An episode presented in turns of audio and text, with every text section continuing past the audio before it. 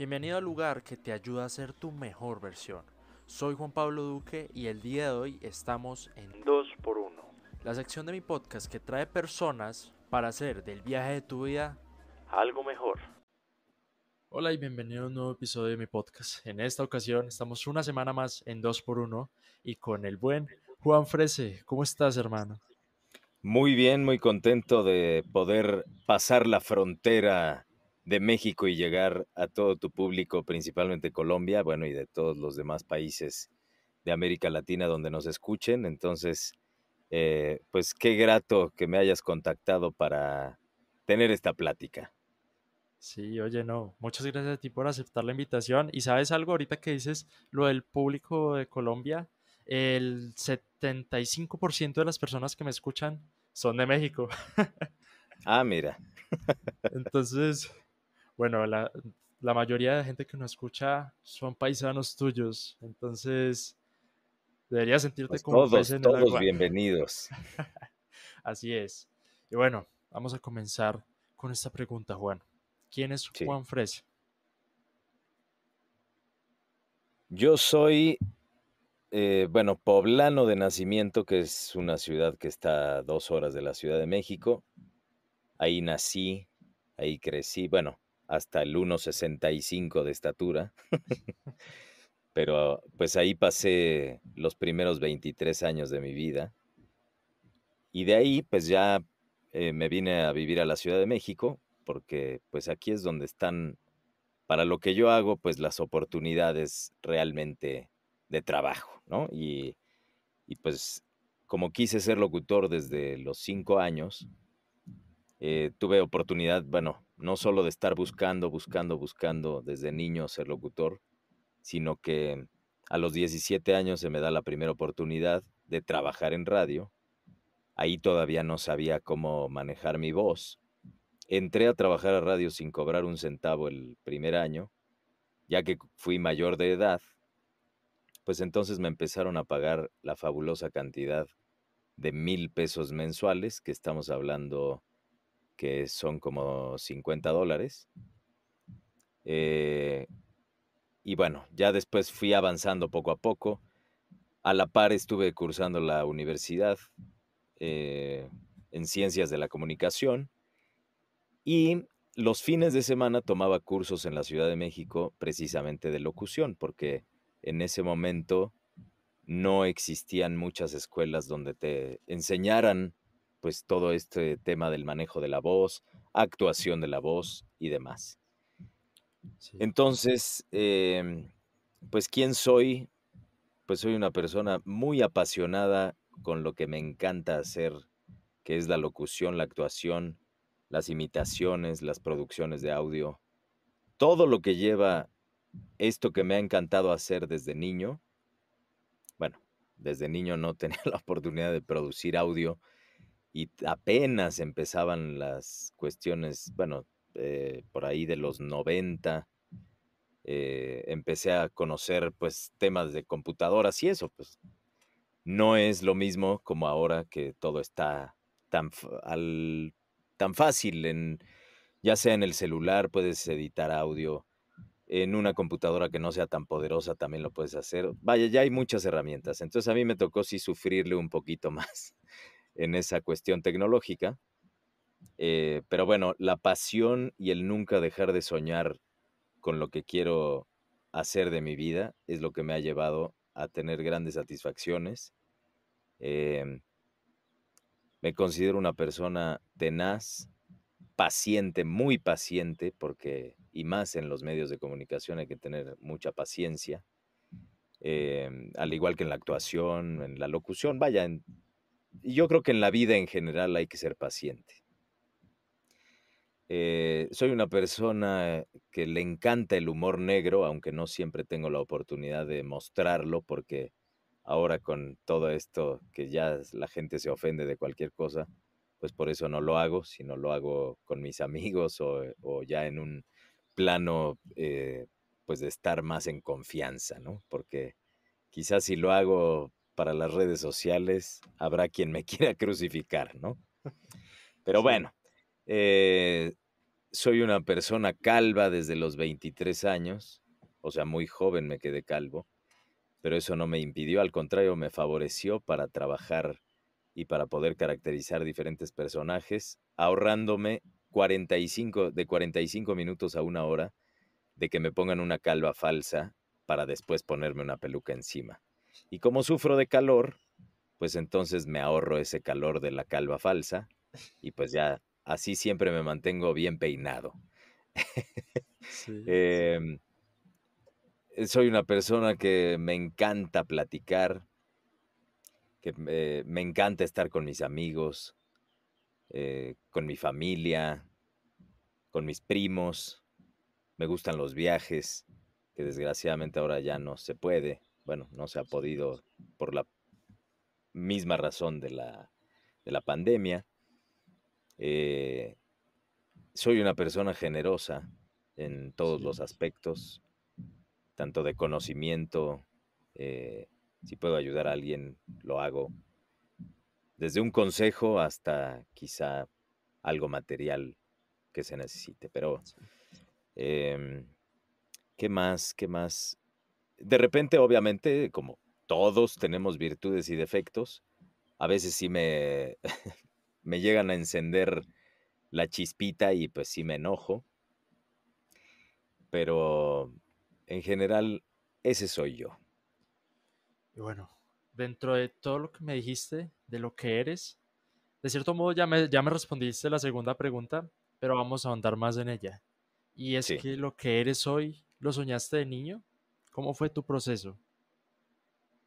Pues nunca he dejado de soñar, entonces cada cosa que sucede nueva, pues no, o sea, sí, obviamente me da gran satisfacción, pero tampoco hace que ah, ya lo logré y ya soy el mejor. No. ¿Por qué? Porque sigo soñando y sigo soñando en hacer más cosas y en, en llegar a más personas.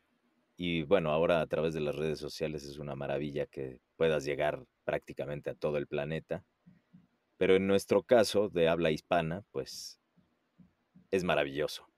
Y también maravilloso poder trabajar para otros países a la distancia. Eh, entonces, ya me perdí. a veces soy un poco disperso, ese es otro de mis defectos. Pero bueno, tú veme aterrizando, por favor. Bueno, eh, más específicamente, ¿cómo, encontrar, ¿cómo empezaste desde los cinco años a encontrar este amor por la locución? ¿Sí? ¿Tenías algún referente en casa o lo veías o escuchabas la radio y decías, no puede ser, yo quiero hacer esto? Sí, precisamente fue, eh, bueno, mi abuelo sí fue locutor, nada más que ya para cuando yo nací, él ya no era locutor y ya no tenía la estación de radio que tenía en la ciudad de Puebla. Eh, pero siempre me llamó la atención ver a personas hablando en un micrófono, ya fuera en el súper, a mí me, o sea, cuando alguien hablaba en un micrófono y me quedaba viendo. Aquí en México tenemos ferias donde hay juegos mecánicos y hay eh, unos vendedores que aquí se les llaman merolicos, que, es, que son eh, que te venden cobertores o vajillas y platos y vasos y, todo para cubiertos para, para la casa y no paran de hablar y no paran de hablar. Entonces, bueno, eso también me llamaba mucho la atención. Eh, cual, te digo, cualquier persona que hablara en un micrófono, ya sea el director de la escuela, eh, cualquier, cualquier tipo de persona hablando en un micrófono, a mí me llamaba mucho la atención. Y yo decía, pues yo quiero, ¿no? Entonces, sucede que en un momento mis papás se fueron de vacaciones, eh, pues a un mes. Eh, y bueno, pues yo tenía cinco años y les dije, bueno, pues ya que se van, pues por lo menos tráiganme algún regalo del viaje, ¿no? Y que sea algo electrónico. Entonces, yo creo que mis papás ya habían visto que, que a mí me llamaba mucho la atención todo este tema de los micrófonos. Y justo me trajeron una especie, no es grabadora porque no grababa el sonido, pero sí podías introducir un cassette de cinta magnética y poder cantar canciones. Entonces, cuando tú ponías play, el sonido se reproducía a través de la bocina y podías cantar, cosa que esas canciones que traía la grabadora jamás, el cassette se quedó nuevo y yo lo usaba como altavoz, entonces pues ahí iba con mi grabadora para todos lados, era de baterías, hasta que pues dejó de funcionar, obviamente la usé hasta que me, bueno, yo no me cansé, pero la grabadora sí. Pero qué has, disculpa te interrumpo, pero o sea, ¿qué, qué, qué decías con, bueno, con esta especie de grabadora o, o qué hacías con ella? Bueno, ya sé qué hablar, pero... pues yo me inventaba mis como tipo programas de radio, eh, me encantaba escuchar radio, imaginarme cómo eran las personas que estaban hablando en radio, eh, los comerciales, ponía mucha atención a las voces en los comerciales, a las voces de la gente hablada en la calle, eh, etcétera. Porque además tuve la fortuna de nacer con el don de la imitación y con un oído muy desarrollado y que es algo que se me hace muy particular y extraño de entender cómo el oído puede estar como de una manera conectada con el, aparato fonador, con todo el, eh, con las cuerdas, con el aire, etcétera, y poder imitar una voz a veces, en algunas ocasiones prácticamente de inmediato. Pueden pasar unos minutos de estar escuchando una voz y poderla reproducir casi idéntica. No en todos los casos, pero algunas veces sí me ha pasado eso que intento una voz y me sale de escucharla poco tiempo. Entonces empecé, pues decía, pues no sé qué, te digo, eh, trataba de imitar a los locutores de radio, hacía mis propios programas, eh, imitaba a algunos de mis tíos, y poco a poco, conforme fui creciendo, bueno, ya se descompuso la grabadora, después pedí que me compraran, por favor, otro, entonces ya conseguí, era una, era un pedestal que tenía un micrófono y una bocinita y una guitarra eléctrica. Igual la guitarra eléctrica se quedó guardada para siempre y yo nada más lo usaba para poder, de altavoz. Y así fue avanzando, fue avanzando hasta que en las reuniones familiares, pues yo empezaba pues a contar chistes, a imitar a mis tíos, a organizar eh, que hicieran alguna dinámica. Em, y yo decía, pues es que yo quiero trabajar en radio y yo quiero trabajar en radio y quiero trabajar en radio más o menos a los 10, no, a los 12 años eh, sale una convocatoria en radio para hacer un programa infantil. Entonces fui a hacer el casting, me quedé y desgraciadamente ya no se hizo el programa. Pero eso no quiso decir que yo me iba ni a poner a llorar ni nada, sino fue, bueno, no se hizo, pues a lo que sigue y a seguir intentando, intentando, intentando, hasta que a, los 17 años me dan mi primera oportunidad para trabajar en radio. Eh, no era radio comercial, era radio pública. Entonces, bueno, Dije, pues aquí eh, a veces quisieras buscar la fama o, o que todo el mundo te conociera. Y la radio pública en ese momento en la ciudad de Puebla la oían muy pocas personas. Pero bueno, ese creo que llegué al mejor lugar porque ahí tuve la oportunidad de hacer de todo tipo de producciones, bueno, no solo de hacerlas, sino de más bien de aprender cómo hacer y musicalizar y cómo editar audio, que mi jefe en ese momento, que era el jefe de producción, fue el que prácticamente me enseñó y después lo superé, porque al, he sido autodidacta, entonces, pues al, ya para ese entonces, pues metiéndome a internet y viendo cosas y luego cuando iba a grabar algún estudio, pues entonces me fijaba qué cosas hacían y bueno, todo eso más la práctica, que trabajando en radio teníamos 80 programas de radio. Entonces a mí me tocaba una parte importante de las grabaciones, de las cosas que iban a salir en los programas al aire. Entonces, eh, pues me dio mucha práctica. Y luego con los cursos de locución en la Ciudad de México los fines de semana, fui avanzando como locutor y con el manejo de voz y empecé a tener fuera de la radio pública, pues grabar muchos comerciales de marcas importantes para la ciudad de Puebla y algunas regionales. Entonces, ya que paso seis años trabajando ahí y que tuve oportunidad también de hacer cosas en televisión, ya con algunos de mis personajes, pues ya yo no veía para dónde crecer, porque pues ya no, el siguiente paso pues era ser jefe de producción, pues yo todavía era muy joven, no me iba, tenía 23 años y no me iban a dar la oportunidad de, pues de ser jefe a los 23 años. Digo, hay, hay cosas que, que en algún momento de la vida por la edad no se te presentan o no te las dan, no sé. Entonces ahí es donde pongo en una balanza lo que aprendí más todo lo que fui desarrollando como locutor en Puebla y dije, pues ya es hora de ir al siguiente nivel, porque si quiero hacer doblaje de voz para América Latina, si quiero grabar comerciales para Mercado Latino en Estados Unidos, si quiero grabar, ya olvídate de esas cosas internacionales. Si quiero grabar comerciales nacionales, me tengo que ir a vivir a la Ciudad de México porque no hay de otra.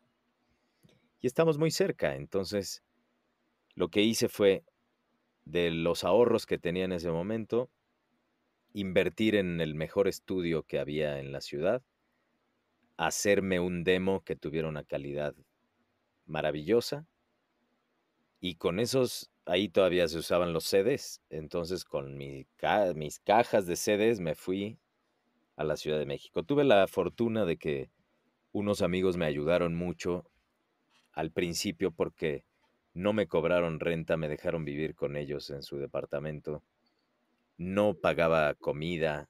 O sea, era maravilloso, la verdad, el gran apoyo que recibí. Eh, y como la vida es la rueda de la fortuna, después a mí me tocó ayudarlos en algunas circunstancias y eso, pues me sentí muy... Fue una recompensa maravillosa el que ellos me hayan ayudado y después que yo los pude ayudar. Entonces empieza a pasar el tiempo desde que llego a vivir a la Ciudad de México y pues sin conocer a nadie, empiezo pues a, ver cómo le iba a hacer, ¿no? Eh, afortunadamente también otra de las personas que yo ayudé cuando trabajaba en radio, que eh, se llama Toño Garrido, que él es ahora un productor importante de comerciales, em, productor ejecutivo, pues él resulta que por otro que fue, digamos, su jefe cuando hizo servicio social en la estación de radio donde yo estaba, me dijo, oye, este Toño va a hacer su tesis para la universidad y necesita una voz. No nos echas la mano y nos grabas esto. Sí, entonces le grabé la voz de la tesis y pues ahí nos hicimos buenos amigos, pero después le perdí la pista porque él vivía en la Ciudad de México, solamente fue a estudiar a Puebla los años de la universidad y terminando se regresó a la Ciudad de México.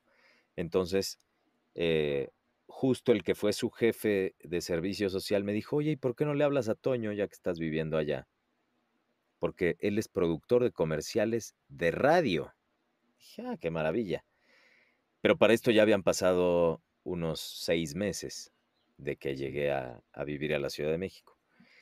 Entonces, cuando me dice eso, contacto a Toño y resulta que Toño me dice, ¿y por qué no me hablaste desde que llegaste? Yo acabo de dejar de ser productor de comerciales. dije, bueno, pues ni modo, así es el destino. Pero yo te voy a presentar a todos los jefes de casting para que te conozcan porque mi CD se había quedado en el escritorio de la secretaria de todas las agencias, nunca pasó de ahí. Pues llegas de 23 años, este, oiga, vengo a dejar mi demo, dicen, pues este, este jovencito que no, no creo que tenga capacidad. Y bueno, entonces ya que me presentó a los directores de casting, fuimos, me llevó personalmente a, a visitar a, las agencias Y por otro lado también otro locutor que empezó en Puebla y que después se vino antes que yo a la Ciudad de México, también me ayudó, eh, Eric, a, presentarme gente de las agencias de locutores. Entonces, ya que fui personalmente, que me ayudaron estos amigos, escuchan mi demo y en una de las agencias donde lo escucharon en ese momento fue, tenemos un casting, pásale. Y ese fue el primer comercial con el que me quedé. Oye. Era, eh, pues era, yo era una voz nueva en la Ciudad de México y les gusté y me quedé. Que era para la revista de Nickelodeon. Y ese fue el primer comercial. de ahí... Antes, de que continúes, me gustaría hacer mucho énfasis en algo. Y es que, a ver, me, me, puse yo a pensar mientras me decías lo de los CDs y lo de tu demo que se quedó ahí en la gaveta o hasta probablemente en la basura, quién sabe qué hicieron con él. Pero eh, el caso es que no lo escucharon. Me puse yo a, yo analizar un poco y es un poco la situación que, que, le ocurre a más de uno ahorita. O sea, a pesar de que tenemos muchas facilidades para contactar a la gente, pues, a ver, yo para que me respondan un correo de 100 que mando, me responden 10, ¿sabes? Entonces, yo creo que se podría hacer un poco, ¿cómo decirlo?, la, analogía y, ver que las cosas no han cambiado mucho. También los contactos son, son importantes, nos pueden generar puentes muy valiosos y nos pueden llevar a, cosas que ni siquiera nosotros nos, esperamos, ¿no crees? ¿O tú, tú, esperabas lo de, lo de tu primera grabación? Eh, así tan rápido, no. Pero de ahí me quedó la enseñanza de uno, no hay que darse por vencido.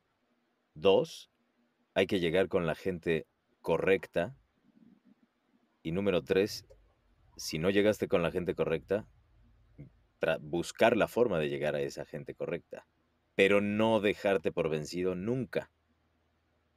Porque si es lo que amas, si es lo que te apasiona, no tienes por qué dejarte caer o por un comentario. Imagínate cuando yo tenía 12 años, me escuchó un locutor de los que ya trabajaba en radio y todo, y dijo, este squinkle no tiene ningún talento para la locución. O sea, yo no sé qué hace aquí. Así fue. Pero eso no me... Por eso no hay que hacerle caso a todo lo que te dice la gente. Entonces, no me di por vencido y resulta que, como es la vida, que ese mismo locutor, años después, me contratan, me llaman en una estación de radio para grabar toda la campaña de los Juegos Olímpicos. Y cuando me ve entrar, obviamente sabía perfectamente quién era por tantos años que llevaba desde que lo conocí y más adelante que me veía pues en, en radio, sabía de mi existencia. Para esto yo ya había tomado los cursos, ya traía ahora sí una preparación, por eso otra de las cosas que siempre he dicho es, si tienes un talento, busca la manera de profesionalizarlo y no quedarte nada más con tu talento, sino llevarlo al siguiente escalón y al siguiente escalón y al siguiente escalón. Y, nunca vas a llegar al final de la escalera. Pero si a eso le dedicas tiempo, esfuerzo y todo, claro que lo vas a lograr. Entonces cuando me ve este locutor y me dice, ah, ¿cómo estás, Juanito? ¿Qué haces por aquí? También con mi humor negro quise cobrarme esos comentarios que en su momento estaban fuera de lugar porque ni siquiera sabes, no sabes el talento ni lo que puede conseguir una persona, por eso no hay que juzgarla desde el principio, o, o nada más por ser joven la tienes que juzgar. Entonces fue el momento en, el momento glorioso en un pasillo de la estación de radio, él y yo de frente, y me dice, ah, ¿qué haces por aquí, Juanito? Digo, pues me llamaron para grabar toda la campaña de los Juegos Olímpicos, este, porque necesitaban un buen locutor, dándole a entender que en la estación no existían. Eh, y ya fue, ah, eh, eh, perdón, tengo que ir a la cabina, y se desapareció, y ya. Obviamente al paso de los años, yo no me quedé nada más con lo que hacía en Puebla, sino quería más. ¿Por qué? Porque tienes esas ganas, esa pasión, ese amor por tu trabajo. Y hay personas, digo, no digo que, que esté mal que no seas ambicioso en la vida, al contrario. Si tienes ambición, y no hablo nada más del dinero, o sea, una ambición de querer superarte, de querer llegar más lejos, eso no está mal. El ser ambicioso en la vida es, es bueno.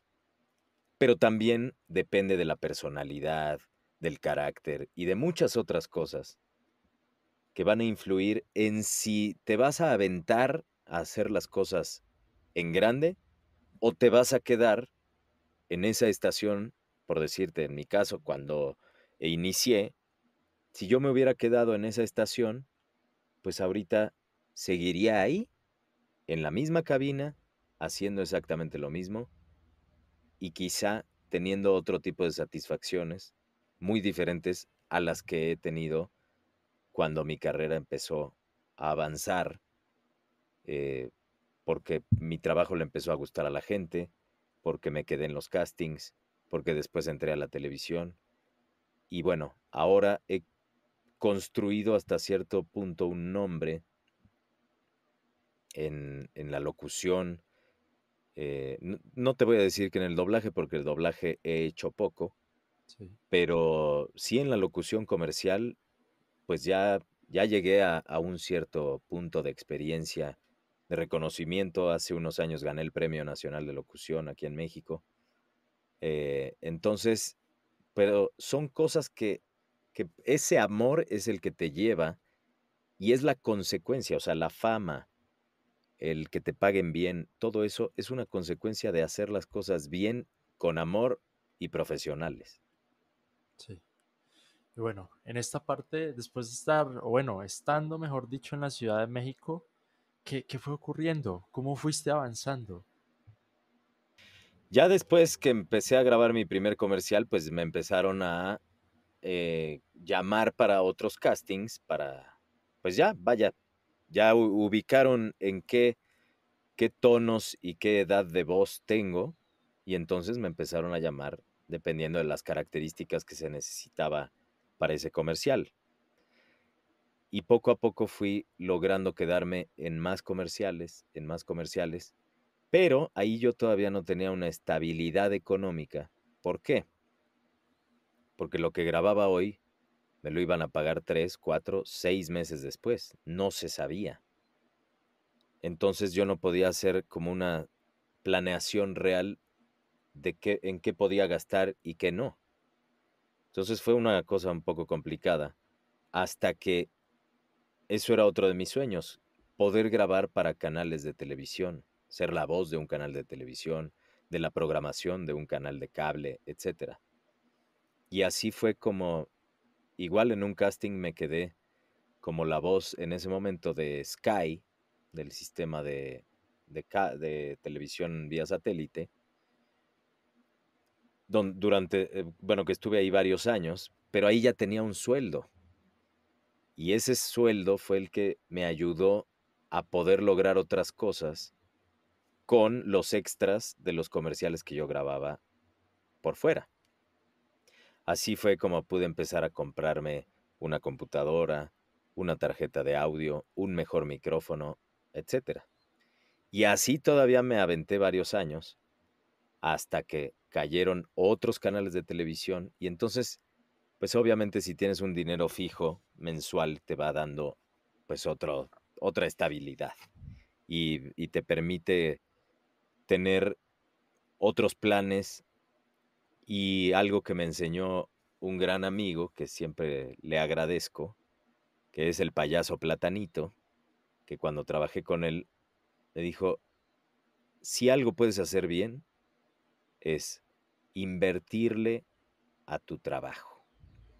Si en tu caso es la locución, inviértele al mejor equipo que puedas de audio, micrófonos, una excelente computadora, monitores de audio, audífonos. Inviértele, inviértele, inviértele. Y gracias a ese consejo, pues sí, conforme tú vas avanzando y teniendo mejor equipo, pues vas dando mejores resultados. En mi caso, pues en, la calidad del audio, eh, en, cómo suena una producción al final. Entonces, eso me ayudó mucho. Eh, y después, bueno, regresándonos al tema de, cómo fue este avance en la Ciudad de México, eh, justo de los primeros días que llegué a vivir a esta ciudad, había un centro de espectáculos sobre una de las avenidas más importantes aquí en la Ciudad de México, que es la Avenida de los Insurgentes, donde había este centro de espectáculos que se llamaba Masca Brothers Show Center. Los Masca Brothers son comediantes mexicanos que hicieron una gran carrera en la televisión y sobre todo en el teatro en toda la República Mexicana. Y tenían ese lugar de espectáculos. Eh, y de los primeros días cuando yo llegué a vivir acá, ah, porque resulta que ellos también son de la misma ciudad donde yo nací, de Puebla. Y dije, cuando vi ese lugar tan hermoso, grande y que tenía su nombre, dije, algún día voy a tener un show aquí. Y ahí va a estar mi cara en uno de los anuncios. Bueno, pues pasaron años, después hice un casting para un programa, un reality show de comedia que hubo aquí en México los domingos que se llamaba Hazme reír y serás millonario. ¿Y quién van siendo los jueces?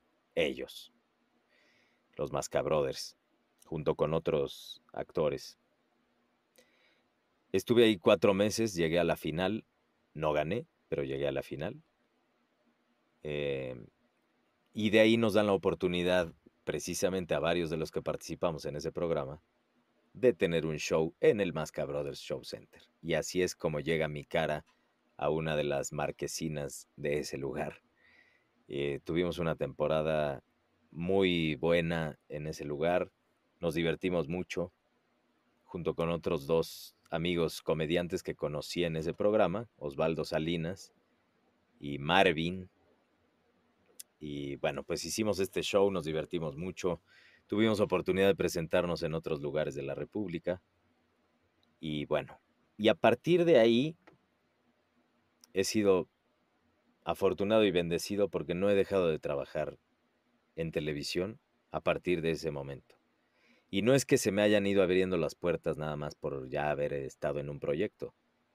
Yo busqué las oportunidades, empecé a conocer más gente y que conocieran mi trabajo y solamente así es como vas avanzando. Si tienes un golpe de éxito en las redes sociales, por ejemplo, ahora, no te dice que va a ser ya la entrada a muchos otros proyectos y a ganar cientos de miles. No. Si tú no buscas las oportunidades, no se te presentan así nada más por tu linda cara. Entonces, por eso hay que siempre buscar y buscar y actualizarse y seguir aprendiendo, porque así es la vida, no, no te puedes quedar con un pedacito de conocimiento que tuviste en la universidad o que tuviste en las clases de locución. No, no, no. Al contrario, o de actuación. Siempre hay que irse actualizando y mejorando eh, tu talento. Bueno, este, actualizando. Y así poder lograr muchas más cosas. Así fue como entro a la televisión. Te digo, no he dejado de trabajar en la televisión. Y poco a poco se fueron presentando proyectos más interesantes eh, de los últimos, pues fue El privilegio de mandar, que es donde tuve la oportunidad de hacer la parodia de uno de los candidatos a la presidencia, que fue maravilloso y después hicimos teatro y trabajábamos intensamente y yo combinándolo con la parte de locución, ingeniándomelas para grabar en los hoteles, en las camionetas, en los autobuses. O sea, fue una cosa eh, intensa pero muy interesante. Y ahora, pues también en la cuarentena, pues dije, vamos, hay que entrarle a lo nuevo. Y así fue como llegué a TikTok, que ahí voy, ahí voy avanzando. Eh, y ya reviví todas mis redes sociales, Instagram, Facebook. Ahora viene, estamos el viernes, vamos a producir ya nuevo contenido para YouTube, para Facebook. Entonces, eh, son de las cosas que se van a estar viendo tanto en mi canal de YouTube como en Facebook. Bueno, eh, Instagram y TikTok son los que tengo quizá ahorita un poco más activos, eh, pero viene contenido nuevo para, para las demás redes, que va a estar muy divertido. Este, entonces, bueno, pues hay que, eh, ha estado muy de moda la palabra hay que reinventarse. Pues no lo veo como reinventarse, sino más bien analizar las oportunidades que hay actualmente, tomarlas, y no es reinventarte, es ser observador de lo que le gusta ver a la gente, de qué quiere, cómo se quiere divertir, qué quiere escuchar, y entonces con tu talento empezar a generar contenido precisamente para que llegues al gusto de la gente. Entonces, en esas ando, en esas ando. También me gustaría complementar lo que decías hace un rato, que es lo de invertirle a tu trabajo. Eh, pues por tu parte, invertirle a tu trabajo no solamente es invertir en equipo, sino eh, invertir en mejorar tus habilidades como locutor, ¿sí? O con la voz, o bueno, tú, tú sabes perfectamente en qué inviertes.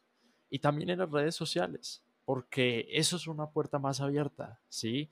Yo te conocí gracias a TikTok. Estaba bajando, bajando, bajando y me encuentro con un video. Eh, era como una, no sé cómo llamarlo, como una prueba y, y tú leías y eh, como voz institucional y fue, o sea, me divertí resto, ¿sabes? Y, sí, era como un ejercicio de, de mostrar con el mismo texto que se puede decir, y ahí nada más puse cuatro formas, pero, pero se puede decir de, o sea, el, es tan increíble lo que podemos lograr con la voz que el ver ahora estos sistemas que tú le escribes y que según te lo lee y que se oye muy natural, que por supuesto que no se oye nada natural. Quizá la tecnología lo logrará en algún momento, pero yo considero que la, la tecnología y las máquinas nunca van a poder replicar los sentimientos de los seres humanos. Entonces, contra eso es muy difícil luchar para que pues este trabajo de comunicar, de poder grabar la voz y contagiar a las personas con un sentimiento, ya sea actuando un personaje en una película animada, el grabar un audiolibro, el hacer una radionovela, un podcast, un comercial y poder conectar con la gente, creo que estamos no sé, la tecnología es muy sorprendente últimamente de las cosas que ya se pueden hacer, pero, pero creo que efectivamente los sentimientos y, la forma de transmitirlos de los seres humanos, no sé si sea posible lograrlo. Vamos a ver más adelante. Sí, sí bueno, también quería preguntarte algo y no está tan relacionado a tu historia, pero sí a lo que te dedicas. Y es que, a ver, yo, yo he tenido varios locutores, varias personas que hacen doblaje de voz en el podcast y me ha llamado mucho la atención porque de repente es como, como que se meten en un personaje diferente, ¿no? Y es súper chévere. Pero aquí va la pregunta. De repente cuando, no sé, estás aburrido o, quieres, quieres hacer un personaje, simplemente lo haces y te empiezas a divertir. Por ejemplo, yo con mis amigos, eh, pues nosotros no somos locutores ni nada de eso, pero, pero nos, nos, parece graciosa, eh, nos parece gracioso el doblaje que le hacen a los personajes de History Channel, por ejemplo, los del precio de la historia. Entonces empezamos a hablar así como, oh, viejo, ¿y qué vamos a hacer hoy? Entonces empezamos a hablar así, ¿eso, ¿eso pasa? ¿Eso lo haces tú? Sí, yo, yo me divierto y a veces le hago bromas a, pues a mis tías o, o cuando este, me toca felicitar eh, a alguien por su cumpleaños, que esa es otra, perdón que haga un paréntesis en esto y ahora estoy recordando lo que dijiste para contactar y que de los mails que mandas, perdón que me regrese tanto, pero es importante. Está genial. Hoy por hoy estamos tan acostumbrados a solo mandar mensajes, a solo mandar mails y ya. Pero es tan importante lo que tú puedas comunicar con la voz, que escuches a la otra persona del otro lado para ver cómo habla, qué, tipo de personalidad es, eh, si está contento, si está enojado, etcétera. todo eso es importantísimo para saber cómo venderte y cómo llegarle a la gente. Por un escrito es totalmente frío, no tienen ninguna conexión con la otra persona. Por mucho que mandes tu demo o los diseños que haces, siempre es muy importante hablarlo.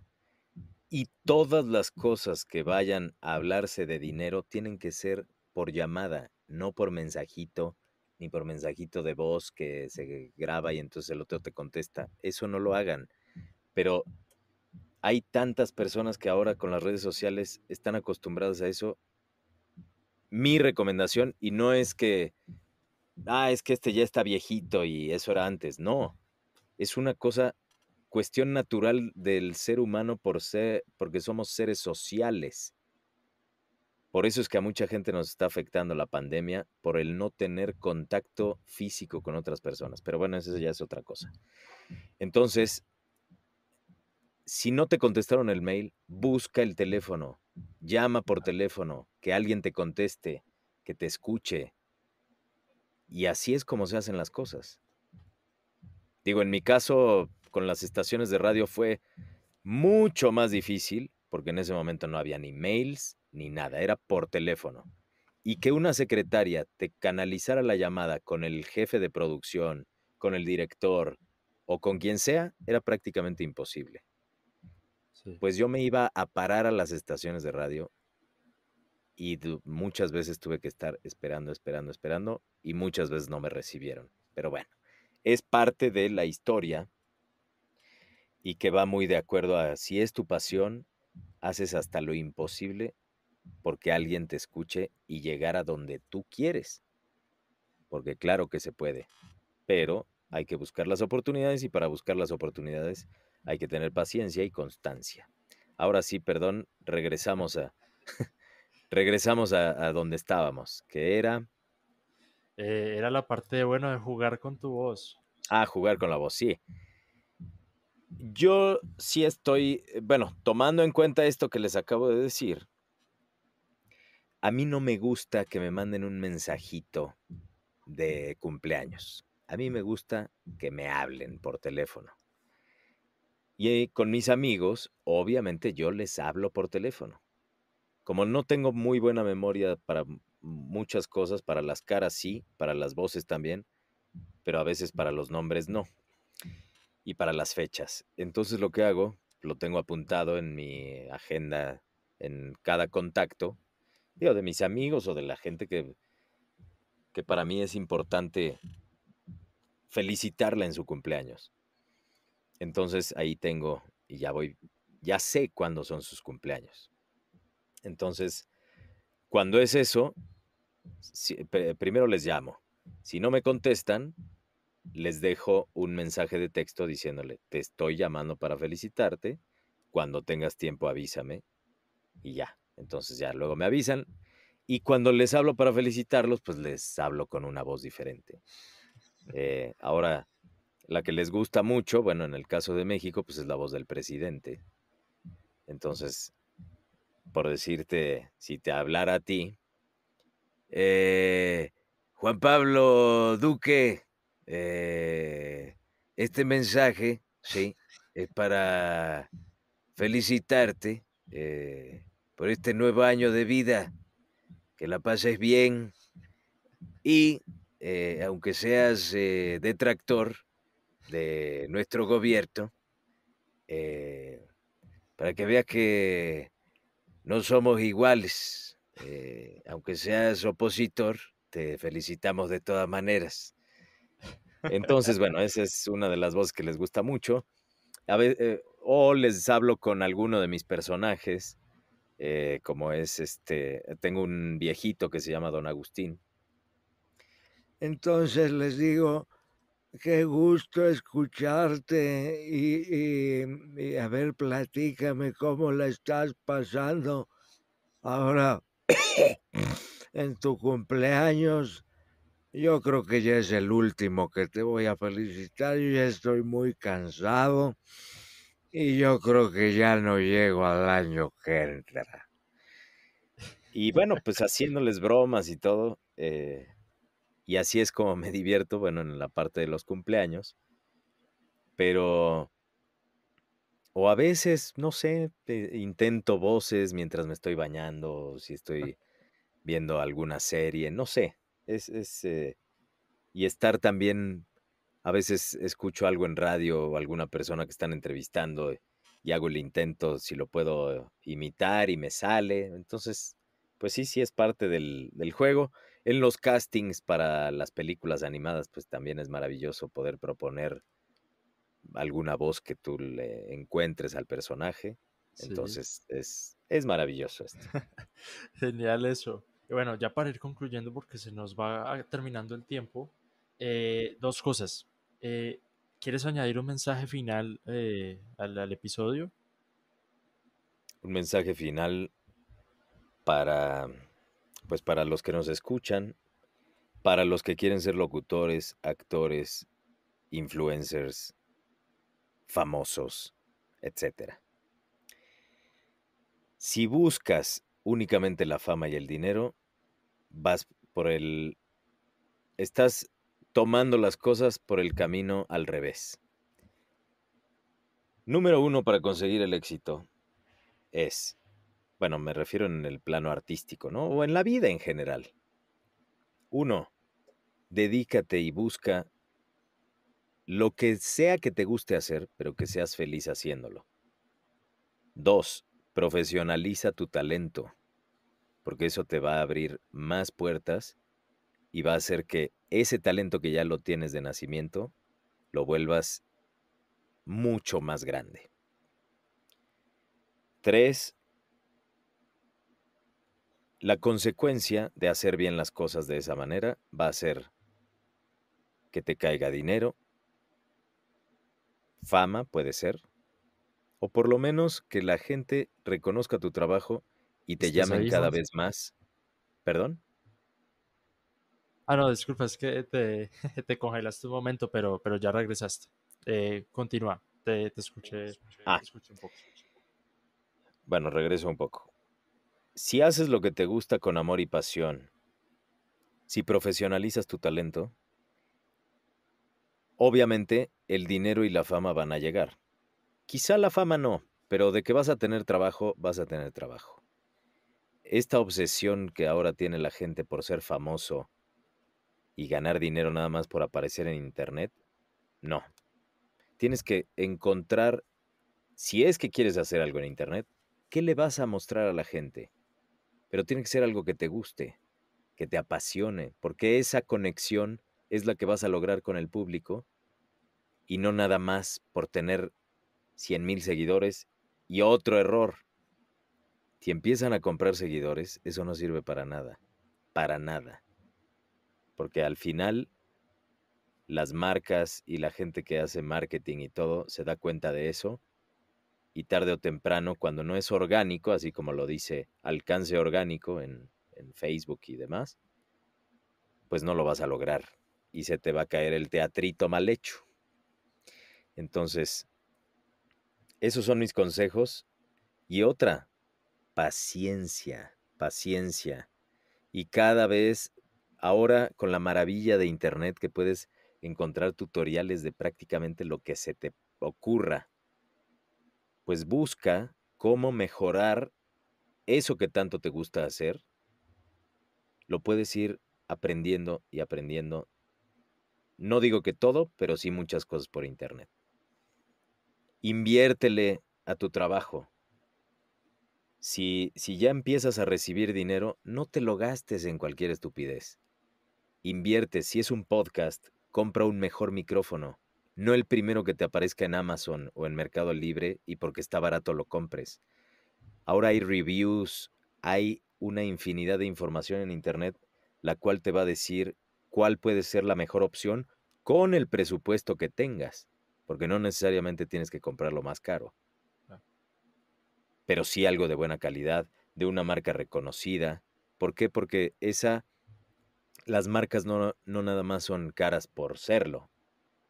Digo, obviamente por el prestigio y todo, pero sí por la calidad de los componentes, de que te va a durar más el cable, de que vas a tener un buen producto que le vas a poder sacar provecho años, no nada más unos meses, que a veces sucede por comprar lo más barato, pues obviamente se termina, pues, termina este, sin, este, ya se me fue la palabra, descomponiéndose.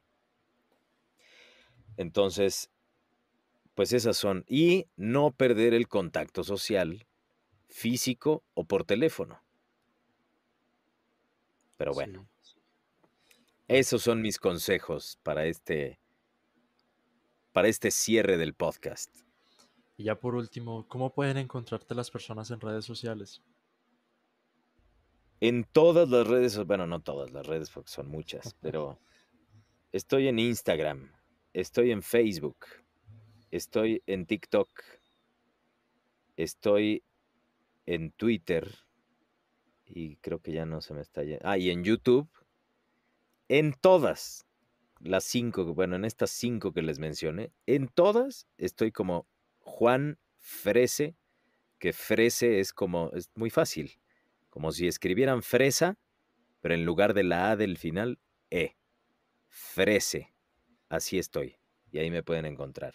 Perfecto. Ahora, si quieren, si quieren, este, bueno, en, tanto en Facebook hay un botón para poderme enviar un mensaje, en Instagram también. O sea, pero ese es otro consejo. Si quieres contactar a alguien, no le comentes ahí en alguna publicación, oye, te eh, quiero hablar contigo. No, para eso está los mensajes privados, para eso está algunos botones de envíame un correo. ¿Por qué? Porque no se va a perder. Muchas veces a mí me comparten videos en TikTok que ni siquiera tienen que ver con nada de o de algún ejercicio que hice o algún dúo, sino que me comparten un video que pues la verdad no, no tiene, no le veo caso que me lo compartan porque pues a veces son videos sin sentido, ¿eh? O sea, videos o muy bobos o no sé. Pero entonces, precisamente por eso hay los lugares de mensajes privados, etcétera, para contactar. Perfecto. Bueno, de todas maneras, para el que quiera darse la vuelta, eh, si está en Spotify, en YouTube, en la plataforma que esté, en la descripción de este episodio encontrarán sus redes sociales. Y bueno, Juan, de nuevo, muchas gracias eh, por el episodio de hoy, por la buena charla. Y les recuerdo, me pueden encontrar en Instagram como Juan Pablo Duque con B larga al final. Soy Juan Pablo Duque del Beltrán y nos vemos en la próxima. Chao. Gracias.